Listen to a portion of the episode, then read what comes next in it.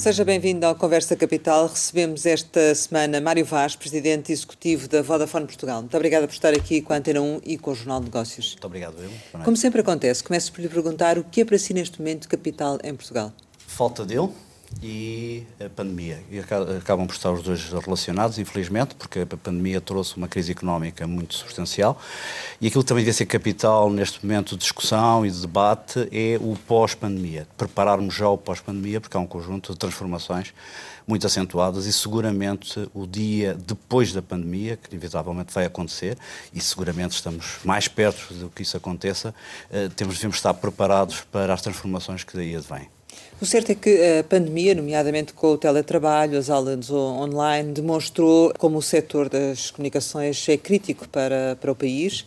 Eh, o Governo até estabeleceu, durante o estado de emergência, um conjunto mínimo de serviços para as operadoras assegurarem. Alterou-se de alguma forma o consumo durante esta pandemia e como? Infelizmente, e é pena que assim tenha sido, tem sido necessário uma pandemia para mostrar quão crítico é o setor das telecomunicações e o quanto ele pode ser ainda mais crítico no tal momento que eu há pouco referi, um momento pós-pandemia. E está a ser crítico nessa observação que faz?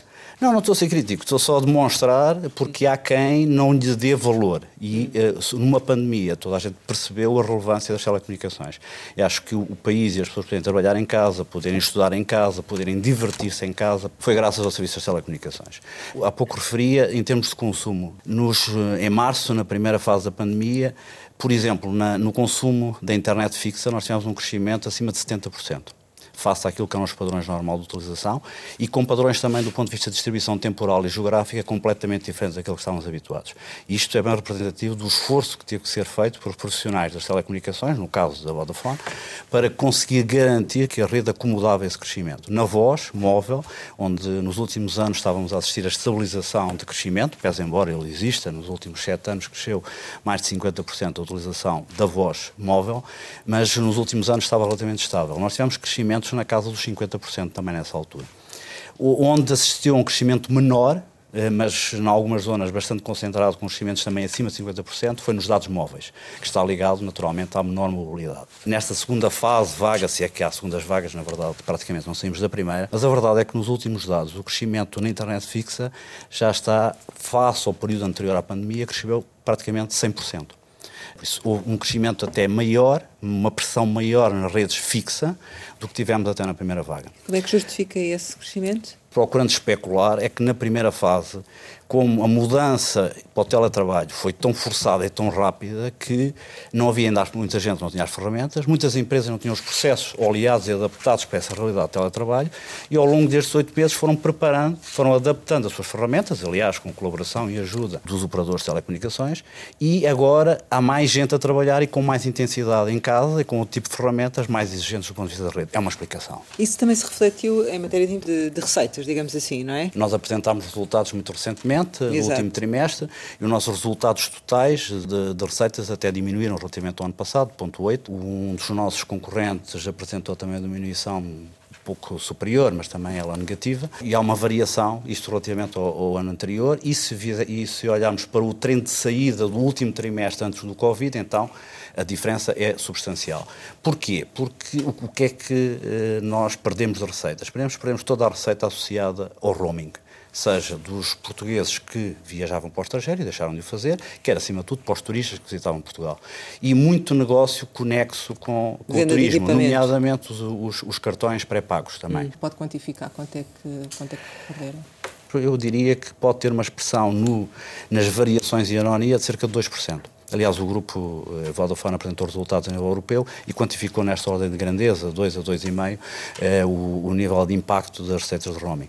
Eh, no demais, houve, umas, houve este crescimento todo de tráfego, mas ele não representa incremento de receita. Mas Porquê? Porque já está incluído. A vossa previsão também apontava neste sentido para esta quebra, ainda assim, de 0,8, ligeira, não é? Eu diria que chegou a ser até mais pessimista, porque tínhamos elevadas dúvidas e incertezas como é que seria, por exemplo, a evolução evolução do desemprego, se haveria ou não sustentabilidade dos apoios governamentais às empresas para manter uma atividade mínima e com isso terem disponibilidade financeira para darem suporte aos encargos de, de, dos serviços de telecomunicações, como esses apoios se mantiveram e como o desemprego não esteve de acordo com os cenários mais negros que se podiam antever, acabou por ser ligeiramente melhor. Esta situação leva a repensar ou não na questão da, da criação da tarifa social da internet que foi proposta recentemente pelo Governo? O que me leva sempre a pensar é de como é que coletivamente, incorporando naturalmente na solução os operadores de telecomunicações, o país deve garantir a inclusão de todos na transformação digital, deve garantir uma maior literacia digital e o acesso a esse serviço tão essencial quanto as telecomunicações. Estamos sempre disponíveis para colaborar, mas isto é um esforço coletivo, não é necessariamente apenas dos operadores, deve ser de todos. E é nesse contexto que deve ser discutida e, e deve ser debatida como, de forma se controla, a quem, com que dimensão e garantir então esses, esses meios. Mas da vossa parte nada a opor se o Estado com participar devidamente a medida. Naturalmente. Nós não queremos que ninguém fique para trás nesta transformação digital e que não seja por razões económicas ou razões culturais ou outras, é nessas lacunas que não levem à utilização do serviço tão essencial quanto este. A Nocom recentemente denunciou que a Mel, a Nós e a Vodafone subiram as mensalidades das ofertas 3P em 3,3% e reduziram a velocidade de acesso fixo.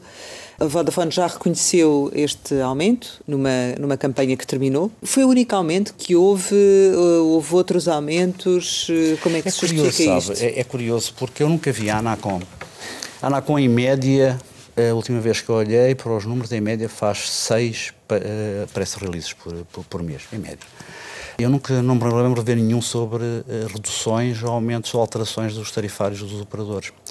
E, coincidentemente, esta segunda-feira foi buscar um caso que ocorreu eh, no mês de outubro, nós fizemos no mês de novembro, e veio dar nota disto numa segunda-feira, neste momento em que tanto se debate a relação entre regulados e regulador. E, na mesma, nós já tivemos, reduzimos num euro uma, um tarifário que tem muito mais expressão. Este tarifário na nossa atividade é cerca de 10% dos nossos clientes, dos, dos, nossos novos clientes, que é 3P, mas é sem box. É a esmagadora maioria dos clientes não está nesta oferta, está numa oferta até ligeiramente superior. E nós até reduzimos um euro.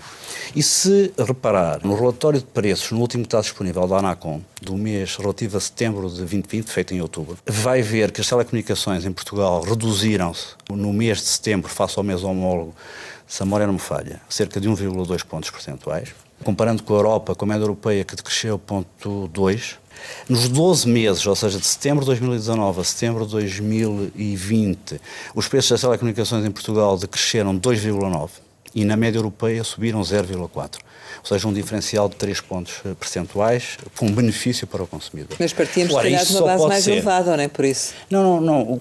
Neste período homólogo os preços aconteceram desta forma. É muito difícil comparar preços das telecomunicações, é muito complexo.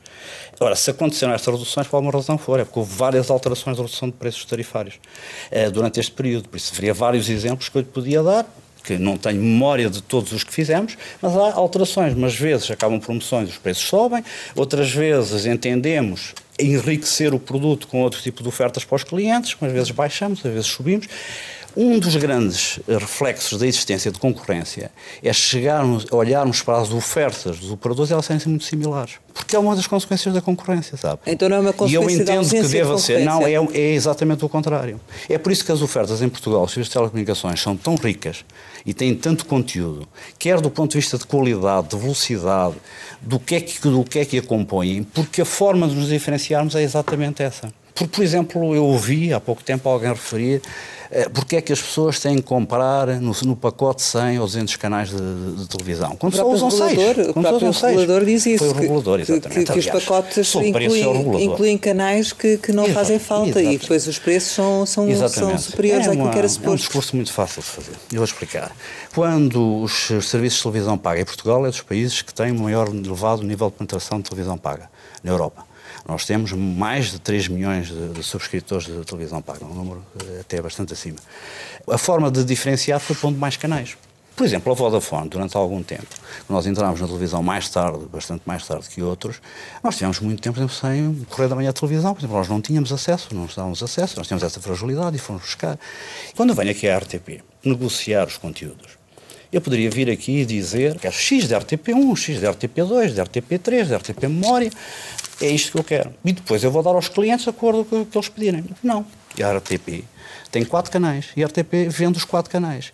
E a RTP quer os quatro canais no pacote base. Porquê? Porque é isso que vai garantir a audiência.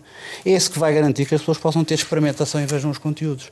Imagina o que aconteceria, a já difícil vida dos grupos mídia em Portugal, se nós, afinal, só tivéssemos cinco ou seis canais que o regulador referiu nesse exemplo que foi certo. Dado. O que é que aconteceria? Nós pagamos às, aos canais portugueses valores muito substanciais pela distribuição de conteúdos. E pelos mesmos conteúdos são distribuídos de forma gratuita através do TDT. Mas nós pagamos para chegar à casa dos portugueses. Muitos milhões de euros. E são essas, são essas empresas que nos pedem que eu tenha os canais todos. Ninguém me diz, porque senão eu iria pagar em função do número de clientes daquilo que quisessem ver. E surge assim por causa da questão da concorrência. Se o mercado não fosse concorrencial, ai, garanto 5, 6 canais, 10, 20. O, a, a, concorrência não se faz só pelo preço e não é sustentável. Não há concorrência sustentável baseada em preço. Porque ela se consegue igualar, porque é a variável mais fácil de colocar na concorrência. Onde se faz a verdadeira concorrência é na qualidade, é na diferenciação do serviço ao cliente, aí é na qualidade das redes que se oferece aos clientes, aí no contacto que se tem com o cliente. Aí é que é a verdadeira concorrência. Porque aí é que é difícil copiar. Aí é que demora muitos anos a conseguir. Porque é que a Vodafone, em 2012, tinha 44 mil clientes de televisão e hoje tem cerca de 800 mil? Quando, dito para o regulador e dito aqui também agora, os preços são parecidos, os preços são iguais, os conteúdos são iguais. Porquê? Porque nós damos a dar aos clientes uma experiência de televisão uma relação com o cliente de qualidade. E nós investimos nisso. A empresa, os, os colaboradores da Vodafone, desenvolvem os produtos, acompanham os produtos, os serviços, pensando no cliente. Mas os nossos preços não são superiores realmente à média europeia? Não são quando compara coisas comparáveis. A Pretel fez um estudo e demonstrou que aquilo que é comparável, aquilo que os portugueses compram em Portugal, que são os pacotes convergentes, 4P, o 3P e muito mais hoje até o 4P, é isto que tem que ser comparável com o resto da Europa. E quando compara isto, vai ver nessa, nessa análise detalhada, bem feita, que nós, só a França tem preços inferiores aos nossos. Peguem qualquer analista que são aqueles que estão a falar com os nossos acionistas, são aqueles que estão a determinar a distribuição do investimento por parte dos, das empresas a que pertencemos, estão-lhes a dizer Portugal é um país com redes de qualidade e com preços baixos, por isso com retorno de capital muito baixo. Agora, é difícil, é, consegue encontrar uh, elementos para dizer que os preços são mais caros? Consegue. Se comparar a descombugados, consegue. E é esse estudo e é esse pacote, por exemplo, que é usado como referência para a ANACOM, pela atual ANACOM, porque no passado, por exemplo, quando a Troika chegou a Portugal, à data, a ANACOM fez um estudo uma, com a metodologia equivalente àquela que fez a Pretel e demonstrou à Troika na altura que os preços das em Portugal não eram elevados. Pelo contrário foi demonstrado. Mas ultimamente não é essa a intenção da ANACOM. A ANACOM tem vindo a dizer, num discurso que eu considero totalmente populista, para utilizar como argumento para uma tomada de decisão. A verdade é que há, zonas do país em que ainda nem sequer temos o, o 2G e também para justificar o, o 5G, o regulador fala muito nisso, uh, das zonas com, com menor densidade populacional, uh, apesar de a Vodafone e a nós terem vindo uh, a fazer acordos nesse sentido para proporcionar também uma maior cobertura. Esta reivindicação tem também um pouco a ver com a questão do roaming nacional, não é? Todos querem ter acesso, todos têm direito claro, a ter acesso. Claro Como é que se faz isso? Eu subscrevo isso. Permita-me que cumprimento o regulador pela forma tão eficiente como comunica aquilo que eu considero populismo. Porque o regulador, à data de hoje, o que diz é os operadores têm preços mais elevados da Europa, o tema que falámos há pouco, não cobrem o país todo, o tema que agora referiu, por isso têm redes fracas, falta rede no país. São empresas que ganham muito dinheiro, ainda por cima vejam lá, até são estrangeiras. E não concorrem, têm as ofertas iguais, o tema que já falámos há pouco. E por causa disto vamos ter que ter uma solução. E é este, este é um discurso do regulador. Eu tenho que o cumprimentar, porque tanto diz isto, tanto insiste, a mensagem passa. Mas o regulador também tem elogiado bastante uh, tanto os acordos assinados entre a Vodafone e a nós, e até dá como exemplo que podiam replicar Os acordos, sim, senhor, os acordos feitos sem regulação entre os operadores, que sempre com o objetivo de garantir a eficiência, a rapidez, a velocidade e a necessidade de desenvolver as suas redes, por si, por sua iniciativa, o fizeram. Somos cumprimentados por isso. Ainda bem, fizemos, fizemos bem o nosso trabalho entre nós, sem a regulação. Onde cá há 28 anos neste setor fui dos primeiros a estar no momento em que chegou a concorrência ao mercado. Nós fomos os primeiros concorrentes nas telecomunicações enquanto Telecel. Tive cá no 2G, tive cá no 3G, no 4G. Passei, cheguei a esta função no dia em que chegou a convergência ao mercado. A Vodafone não tinha praticamente presença no negócio fixo. Fomos para o mercado sozinhos, sem apoio regulatório, convencer os acionistas, fazer centenas de milhões de investimentos, chegar a acordos na altura com a PT, mais tarde com a nós, para chegarmos ao número de milhões de casas que temos hoje. E eu nunca me senti tão entristecido como aquele momento em que vivo. Sempre tive um enorme orgulho de ter este percurso, de fazer parte deste percurso, não para me valoriar de mim, que não fiz nada de, de muito especial, mas sim por fazer parte de um extraordinário setor e, e de gente com enorme valor no setor das telecomunicações, independentemente do operador. E, por cima, faço parte de um grupo internacional, tenho a possibilidade de comparar Portugal com os outros países. Tenho um enorme orgulho. Passo um momento muito triste de ver a forma como este setor é criticado todos os dias pelo regulador. E, mas ao mesmo tempo sinto culpado, porque se a Vodafone, e eu na qualidade de representante da Vodafone, tivesse uma postura diferente daquela que é o nosso hábito, nós só gostamos de falar quando temos coisas importantes para dizer. Nós só gostamos de propor decisões quando as fundamentamos e fazemos análises de impactos dessa decisão. Se nós não fôssemos assim e fôssemos da mesma forma populistas e, que, e tivéssemos um objetivo de denegrir a Anacom, se este fosse o nosso propósito, o nosso objetivo, como parece ser o do regulador relativamente aos operadores, estaria hoje aqui a dizer que a Anacom para, para 2020 tem prevê receitas de 97 milhões de euros e tem um orçamento para gastos de 69 milhões de euros. Eu estaria a perguntar aos portugueses o que então, com 69 milhões de euros, este regulador faz o quê? É, deve, deve fazer coisas importantíssimas para o país, para, para despender 69 milhões de euros. E o que é que faz? Eu falei há pouco, seis press releases, eh, aqui há tempos olhei para o número de notificações digitais que passam por mim, apenas que passam por mim, uh, e em outubro já em 150 este ano, por isso, grosso modo 15 por mês, só por mim, por isso provavelmente será uma por dia que chega à empresa, ou mais.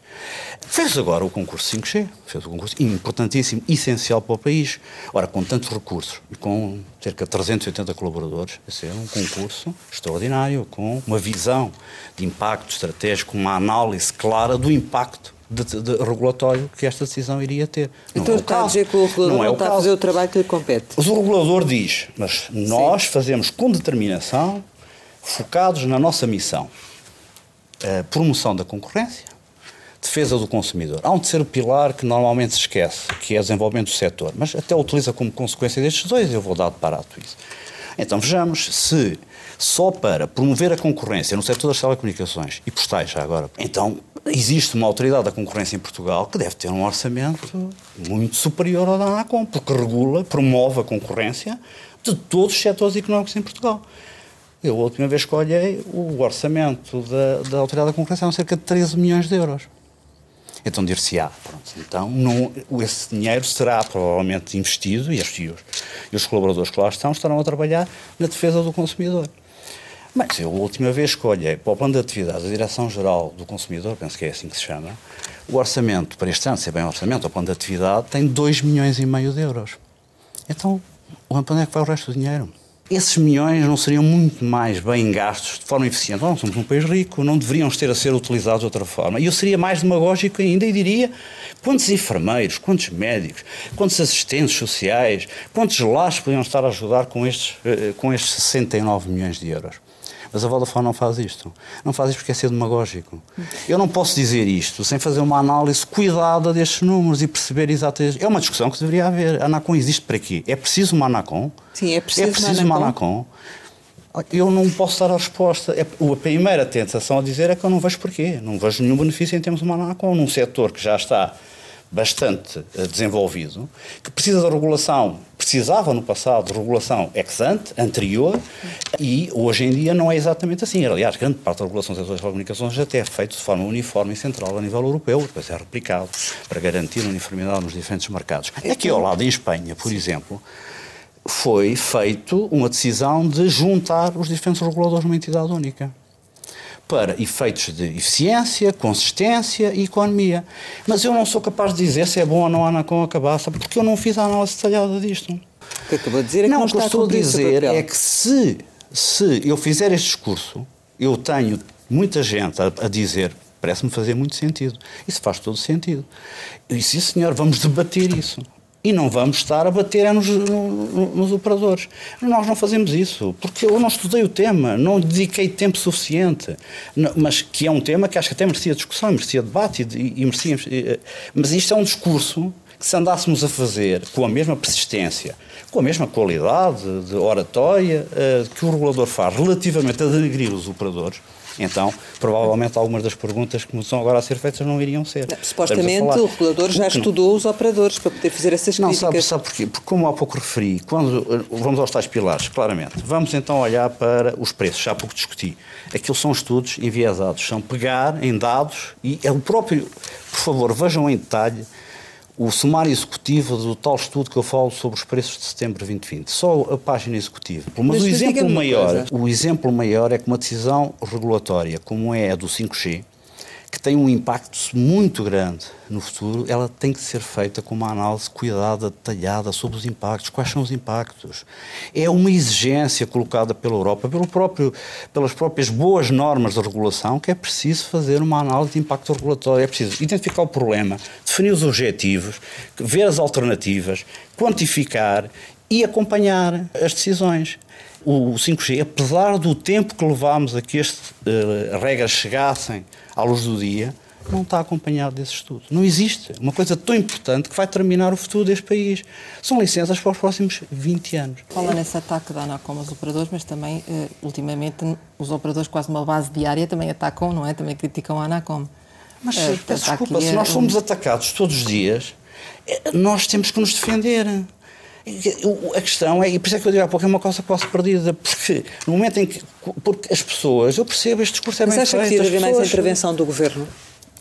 Acho sinceramente, sobre o 5G então, eu não percebo. O Governo, a Assembleia da República, é, uma, é demasiado importante para ser deixado um regulador. É demasiado importante. Isto é estratégico para o país. E não o digo por ser porque é a Vodafone, porque sou eu, não é isso. A já reclamou do, do, Governo e da Assembleia da República essa intervenção ou não? Não somos nós que determinamos as agendas políticas. Mas a certa é altura não havendo diálogo com o regulador, não é? Nós andámos há muito, nós falámos muito tempo com o Governo sobre a questão do 5G, sobre a necessidade de determinar a política, o que é que o, que é que o, o Governo pretendia. O Governo fez uma resolução sobre a política do 5G. As, claro, com o anterior secretário de Estado.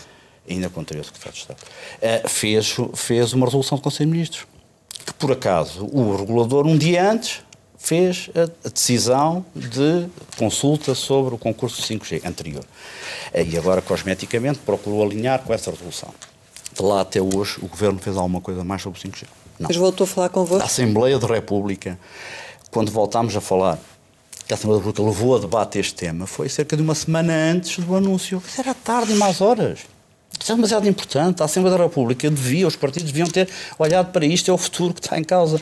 O Governo devia ter dado outra atenção. Aliás, na minha ótica, o Governo deveria ter definido com muito mais detalhe os, aquilo que pretendia do 5G, deixando apenas uma parte menor, que é a parte da implementação da política no seu detalhe e nas suas consequências maiores, ao Governo. O Governo não se devia ter metido dessa função. O Governo teve uma leitura de que, não, isto é do âmbito regulador. E depois o regulador decide, nós vamos pôr aqui as linhas macro e o governo e decide. Essa posição mudou quando, quando o, o, antigo secretário de Estado saiu e entrou o novo?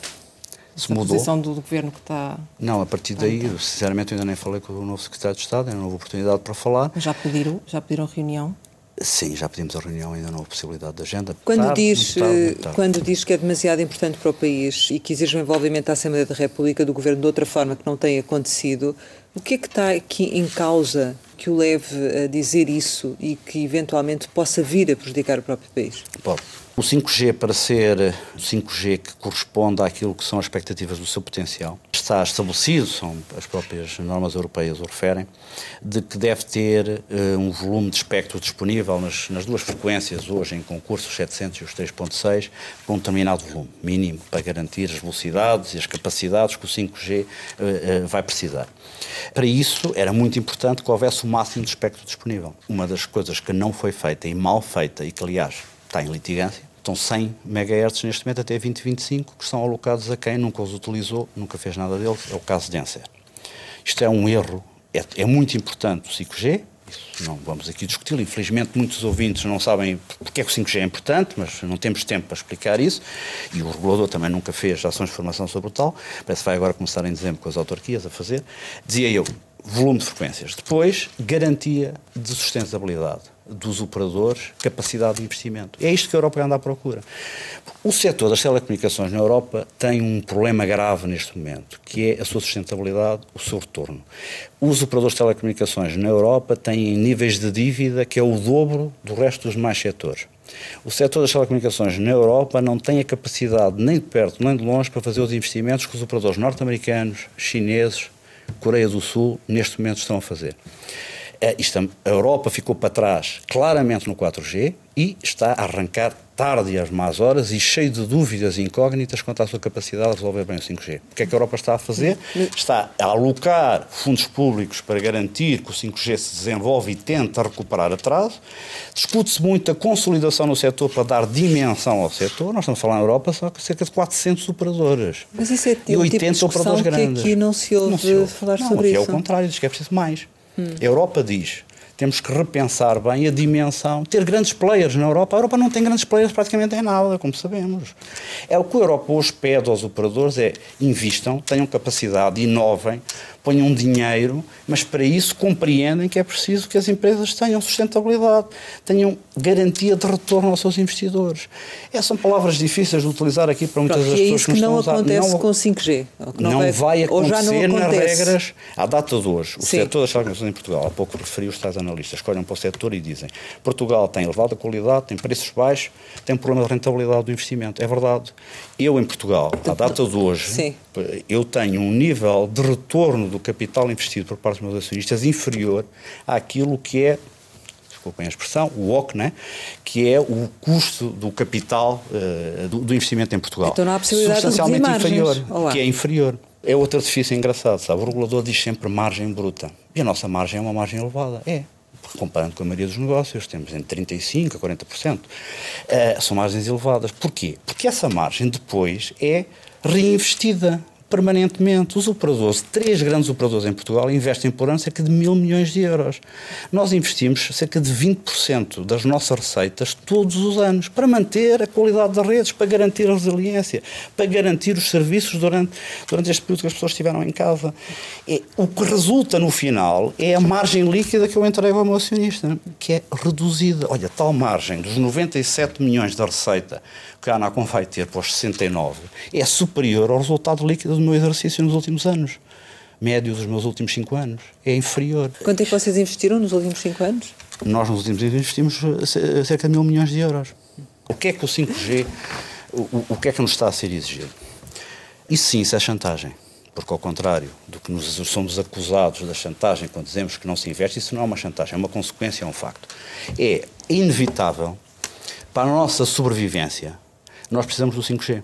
Porque as nossas redes não aguentam mais, vão ter um limite para a sua capacidade para poder dar a velocidade, a capacidade para a entrega dos dados que as pessoas precisam de utilizar, para o número de equipamentos que vai estar ligado à internet e para competirmos nos novos modelos de negócio que resultam da principal característica diferenciadora do 5G, que é a baixa latência nós precisamos mesmo do 5G e precisamos dos tais volumes de espectro para continuar a dar qualidade de serviço aos nossos clientes. Se vocês vão precisar, está aqui. E até vamos fazer uma coisa, não vão pagar muito à cabeça, é verdade. Os preços de, de, do ponto de partida do leilão em Portugal são inferiores à média europeia. Vocês nem vão pagar muito. Ah, e ainda fazemos outra coisa, até podem pagar em 7 anos. Por isso, aqui está. Mas, como vão precisar disto, então vamos ter aqui uma exigência de cobertura para garantir que Portugal, em 2025, ou seja, 4 anos depois da atribuição da licença, Portugal tenha um nível de cobertura 5G que diria que será provavelmente as melhores do mundo. Nós, ao final de dois anos, já temos de ter 70% da população coberta com 50 ou 100 megabits depende do volume de espectro comprado na faixa dos 700, e nós temos que construir, se quisermos os tais 100 MHz nos 3.6, que é o que potencia o máximo do 5G nessas, nessas velocidades, nós temos que construir 1830 e qualquer coisa estações em 3.6. Eu vou dar um número que é arredondado, isto num cenário hipotético, até porque não sabemos minimamente como é que, vai, como é que corre o leilão. o leilão, mas vamos assumir preços base e aquelas obrigações totais para aqueles valores nós teremos que investir, cada operador, individualmente, cerca de 300 milhões de euros, grosso modo, até 2025. Ou seja, os três operadores, 900 milhões de euros. É isto que nós temos que investir. Pode, não ser, pode ser mais do que isto, isto é uma avaliação relativamente por alta. Uh, Sim, e, e, e acham que não tem retorno com as condições que Ora, estão isto significa eu dizer, ao, eu dizer ao meu acionista que além daqueles 200 milhões, entre 150 a 200 milhões que eu invisto por ano e que vou ter que continuar a investir, porque é isso que garante a manutenção dos serviços, da qualidade dos serviços que eu tenho que hoje, tenho que pôr mais de 300 milhões nos próximos 5 anos. A primeira pergunta é, e há receita para pagar este investimento? Bem, enfim, o Excel é bastante criativo e como isto é para 20 anos, eu até sou capaz de me esforçar para dizer, daqui a 20 anos, talvez consiga ter o retorno. Mas o que é que o regulador me diz? Depois de fazer isso tudo, faça favor, olha, não só os muitos mil milhões de euros que já investiu do passado e que permitiu ter a rede e a qualidade de rede que hoje tem, que a própria Anaconda diz que é a melhor e que até é boa, de todos os operadores em Portugal e por acaso da Vodafone, nas últimas avaliações até diz que, que a nossa é a melhor, os muitos mil milhões de euros acumulados, mais estes 300 milhões, vai abrir isto, se faz favor, uns novos que vão entrar aí. Uns novos que, por acaso, depois de muita insistência, até vão ter umas obrigações de cobertura. Que, por acaso, são em 3 e 6 anos. Por isso, como a licença será em 21, terão 24 e 27, que vão ter que cobrir 25% da população com 30 megabits ou 50% da população com 30 megabits ao, ao final de 6 anos. E, portanto, e aí essa parte que vocês não concordam? E consegue fazer isto hum. por menos de 100 milhões de euros. E acede a tais redes de mil milhões, muitos mil milhões de euros que nós investimos ao longo do tempo. Isto faz algum sentido? Não faz sentido Vocês não têm medo do, do, do, do, novo concorrente tem dos ideia. novos concorrentes? Não tem nada a ver com não medo dos novos concorrentes. Isso. É uma questão de desequilíbrio.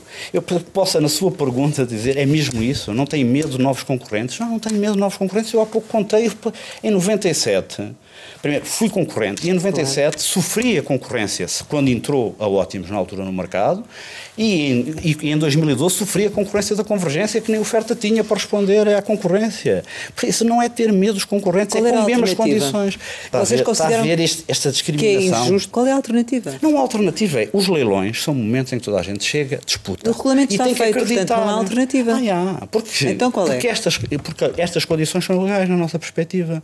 Configuram leis de Estado, o tema da DENSER é ilegal, está em tribunal. Terá de justiça dizer isso tem, naturalmente, depois de fechado o período da consulta e tido como final, só, só, só temos esta alternativa, que não gostamos, a Vodafone não gosta de andar em litigância, que é a litigância. Vamos para a Europa e vamos para os tribunais nacionais.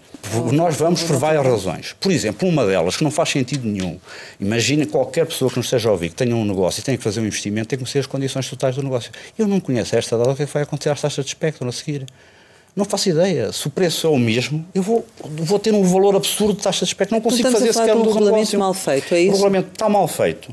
Incorpora elementos totalmente discriminatórios que configuram a famosa ajuda de Estado, que referi referi a esta discrepância eh, exagerada entre as obrigações que são impostas aos operadores atuais versus novos operadores e a boleia que é dada aos, aos Em Espanha aos não houve esse problema, pois não? Em Espanha, em Espanha o, o, vai, o, roaming nacional em Espanha resulta de acordos existentes ou de aquisição de operadores e por isso as fusões e remédios importes. Não tem nada a ver. Mas porquê é que não se seguiu outros exemplos europeus, uh, por exemplo? Ah, mas a pergunta não pode ser feita a mim. É tão evidente que isto é discriminatório, que isto coloca em causa objetivos e prioridades que a Europa hoje procura que andamos, andamos ao contrário, andamos em sentido contrário. And, fizemos um regulamento do século XX, hoje no século XXI não é assim. Em, em que momento é que vão então decidir avançar ou não avançar para o 5G? Nós trabalhamos sempre com diversos uh, cenários, naturalmente. E como há pouco referiu e bem, eu não tenho nenhuma garantia nem de sucesso da Previdência, nem de timings uh, que, que sejam compatíveis. Como os timings não são adequados, nós naturalmente que já andamos a trabalhar há algum tempo nos diferentes cenários e em um esforçado, muito esforçado debate com o nosso acionista para tomarmos uma decisão. Mas e... até dia 27 para se candidatarem aos leilões. Exatamente. Vão candidatar-se? Até, dia, até o dia 27 tomaremos a decisão. Quais são as hipóteses neste, que estão em cima da mesa? Neste momento, a verdade que posso dizer é não temos a decisão tomada. Mas quais são as opções que estão em cima da mesa? Com aquilo que eu posso dizer são estas: é não vamos sequer ao, ao, ao leilão, depois ao cenário de irmos ao leilão, porque nós temos, enfim, em termos de gestão local, quero ir ao leilão, quero garantir que e dar argumentos e dar confiança ao meu acionista de que teremos que encontrar uma solução. Uh, iremos depois ter que ir ao leilão, aí sim há um conjunto muito vasto de interrogações. Por isso reafirmo, isto é o que eu quero, não tenho neste momento a decisão tomada e aprovada, porque não é uma decisão que possa ser tomada apenas localmente, pelos impactos que lhe estão associados, essa decisão não está tomada. Mas o Presidente Executivo da, do Grupo já admitiu rever os investimentos no mercado português, ou seja, avançando ou não avançando, eh, poderão olhar para o mercado português de uma outra forma, poderão repensar aquilo que, que vão fazer e da forma como vão permanecer? Necessariamente. E é isso que não se pode chamar chantagem, é uma consequência natural, é a realidade do mundo dos negócios, pelas razões que há pouco referi. Eu lembro-me a última vez que dei uma entrevista para o jornal, penso que me foi que, que referi que eh, nunca tinha necessitado de me esforçar de lutar para, para, lutar manter, para manter a Vodafone em Portugal com o nível de compromisso com o país. Hoje, infelizmente, não é o caso. Tem que lutar bastante. Saiu na altura, até na altura era o anterior CEO do grupo, veio a Portugal, deu uma entrevista e disse que Portugal era a joia da coroa. Eu risco-me a dizer que nos próximos anos podemos ser a lata da coroa. Há o risco da Vodafone sair de Portugal.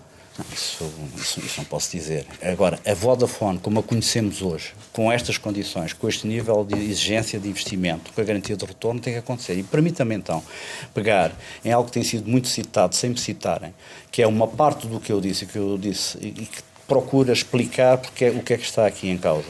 Que eu disse na Assembleia da República, que é quando se coloca o enfoque exclusivamente no preço e se dá ajuda e boleia como aquela que se pretende dar a um novo entrante, naturalmente que no dia a seguir os preços vão baixar. É inevitável.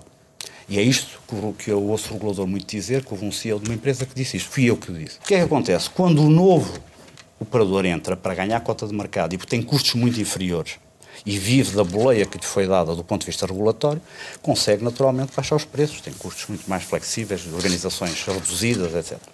O que é que nós temos que fazer? Temos que acompanhar. Temos que também nós ir reduzir o preço. Mas quando vamos reduzir o preço, temos que ajustar toda a estrutura em, em, em, linha com isso. Temos que reduzir o número de pessoas, temos que deixar de investir com a mesma forma nos patrocínios, na publicidade, na inovação, temos que retirar investimento de rede. Porque senão nós não conseguimos competir dessa forma. E então o que é que acontece? A curto prazo os preços baixam, a médio prazo reduz a qualidade, reduz o investimento mas eu, sobre eu e qualquer bom gestor, tem que entregar a quem coloca o dinheiro em quem investe o retorno adequado. E necessariamente, então, os investimentos têm que ter isso em linha de conta. Então, mesmo Por que exemplo, vocês concorram ao 5G, eh, poderão repensar os investimentos em Portugal, é isso? Das, na condição que está, necessariamente. Porque não há alternativa, porque é inevitável. Se entra um novo operador com esta postura e com este apoio, é inevitável que isto vá acontecer no mercado, que aconteceu noutros mercados. Aconteceu noutros mercados. E o que é que depois resulta a médio prazo? É consolidação. Esse novo que entrou reduziu o valor todo do mercado, retirou qualidade, retirou retorno aos investimentos, o que é que tem que acontecer? Consolidação. Portanto, não faria sentido continuarem em Portugal? Outra solução teria que haver, podia pode sempre continuar em Portugal de outras formas. Nós temos um projeto para, e eu tinha conseguido convencer o, o acionista a trazer 400 empregos para Portugal. Nós já temos em Portugal, temos 1.400 pessoas, cerca de 400 já trabalham neste momento a partir de Portugal a produzir serviços, nomeadamente os serviços de televisão, por exemplo, eh, eh, eh, são todos disponibilizados a partir de Portugal. 400 serviços para inovação e desenvolvimento na área empresarial. Quando são conhecidas as condições, na altura ainda em discussão sobre o 5G, tive um voto face. E tive uma, não, enquanto isto não se perceber exatamente o que é que vai ser com o 5G, não faz sentido, com todas as dúvidas que há sobre a rentabilidade do negócio, a sua sustentabilidade, ir colocar aqui 400 empregos. Quando isto acontece, naturalmente muitos outros países se posicionaram. E neste, à data de hoje, essa aposta, por muito esforço, e continua a fazê-lo, a tentar garantir e dissociar das coisas, está muito difícil. E foi dito na altura, e aliás o Nick Reed disse-o agora outra vez, essa, porque não iria investir em Portugal. Essa redução de preço seria boa para os consumidores. Mas boa no curto prazo. Porque o, o consumidor, se tiver algo todos nós como consumidores conseguimos encontrar coisas muito baixo preço, mas que infelizmente não têm qualidade. Mas é mesmo assim? Então é. Nas, não, tele, não, nas telecomunicações, se não houver Há pouco referi só com investimento, com antecipação. Nós, na primeira vaga da pandemia, investimos o dinheiro que tínhamos previsto para investir todo o ano em capacidade, antecipámos e fizemos naquela altura. Este, esta falta de diálogo com os reguladores uh, é recuperável? O, uh, o ponto a que chegou estas divergências não tem retorno e, e portanto, agora só uh, na, na litigância é que será resolvida? Eu acho muito difícil que diálogo, a Vodafone está sempre disponível para o diálogo. Mas para diálogo é preciso que haja vontade e que se retire conteúdo do diálogo. Eu posso é estranho, não é? Mas um regulador com esta com esta relevância e neste setor com esta relevância, eu nos últimos 12 meses, talvez 18 meses, talvez 18, já não lembro se foi antes do verão, se foi depois do verão, mas vou pôr 12 meses.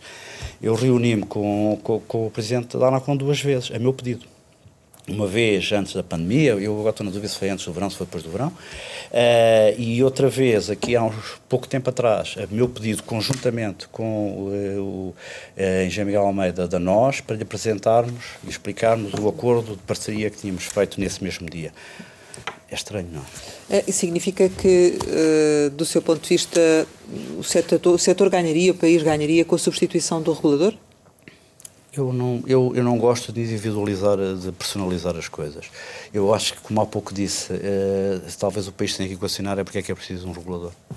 Há uma, uma questão, no, no entanto, que, que há pouco depois acabou por não, não me responder, e como estamos já praticamente a terminar, em que medida é que o país sai prejudicado desta situação que, estamos, eh, que se estão a viver, desta, desta crise entre, entre o regulador e os operadores, e dos atrasos que necessariamente podem aqui existir? Bem, os atrasos aconteceram, mas eu, como digo, acho que os atrasos não justificam, os de curto prazo, não justificam o impacto do longo prazo. Estamos atrasados, é verdade, enfim, já 17 países europeus o lançaram, no mundo Vodafone já há muitas cidades hoje cobertas com 5G, eu hoje participo em reuniões do grupo, sou dos poucos que não posso falar do 5G e quando falo só falo de litigância, eh, porque os outros já estão efetivamente no terreno com o 5G, eh, estamos atrasados, podemos recuperar. Podemos recuperar porque nós já temos várias antenas 5G, já estamos a testar o 5G há muito tempo, assim haja condições, podemos arrancar. É muito melhor arrancar tarde e bem do que à pressa e mal, que parece que, que é, parece não, é o caso. Eh, o que é que o país perde se com as condições atuais, com a ausência de investimento, perde competitividade? Porque o que vai acontecer, por isso é que eu comecei na, no, no Capital o dia de hoje, é o, é o dia seguinte, a transformação digital, a digitalização da economia é essencial para a competitividade do país. E nós temos condições únicas para, para, para sair vitoriosos, à data de hoje. Nós temos um país muito atrativo. A dimensão dos países deixou de ser relevante numa, numa economia digital. É preciso é ter infraestruturas de, geração, de, de última geração, é ter pessoas formadas com qualidade, e nós temos muitos recursos com qualidade. Temos de ter um país com condições de atividade, e felizmente Portugal é um país extraordinário do ponto de vista da atividade de, de, de, de pessoas qualificadas, e são poucas no mundo. E por isso nós temos condições para ser muito competitivos. Para isso é essencial que o 5G funcione, está, utilize o máximo do seu potencial e a capacidade de investimento. E é isso que está tudo em causa. E por isso, se isso não acontecer, ah, o país perde mais uma revolução. Já perdemos as anteriores, perdemos a revolução digital e não podemos perder, não vamos ter tão depressa outra oportunidade.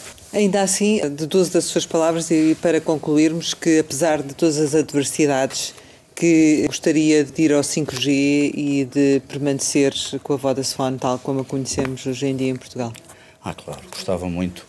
Eu sou, como digo, otimista, determinado e, acima de tudo, muito bem suportado por, por, por, esta equipa extraordinária que é a equipa da Vodafone Portugal, para conseguirmos manter a Vodafone tão importante e tão relevante como é para no mercado português. Chegamos ao final e, como habitualmente, lançamos algumas palavras para uma resposta rápida. A primeira é Angola. Saudade. Telecel. Paixão. Mel. Concorrente. Nós.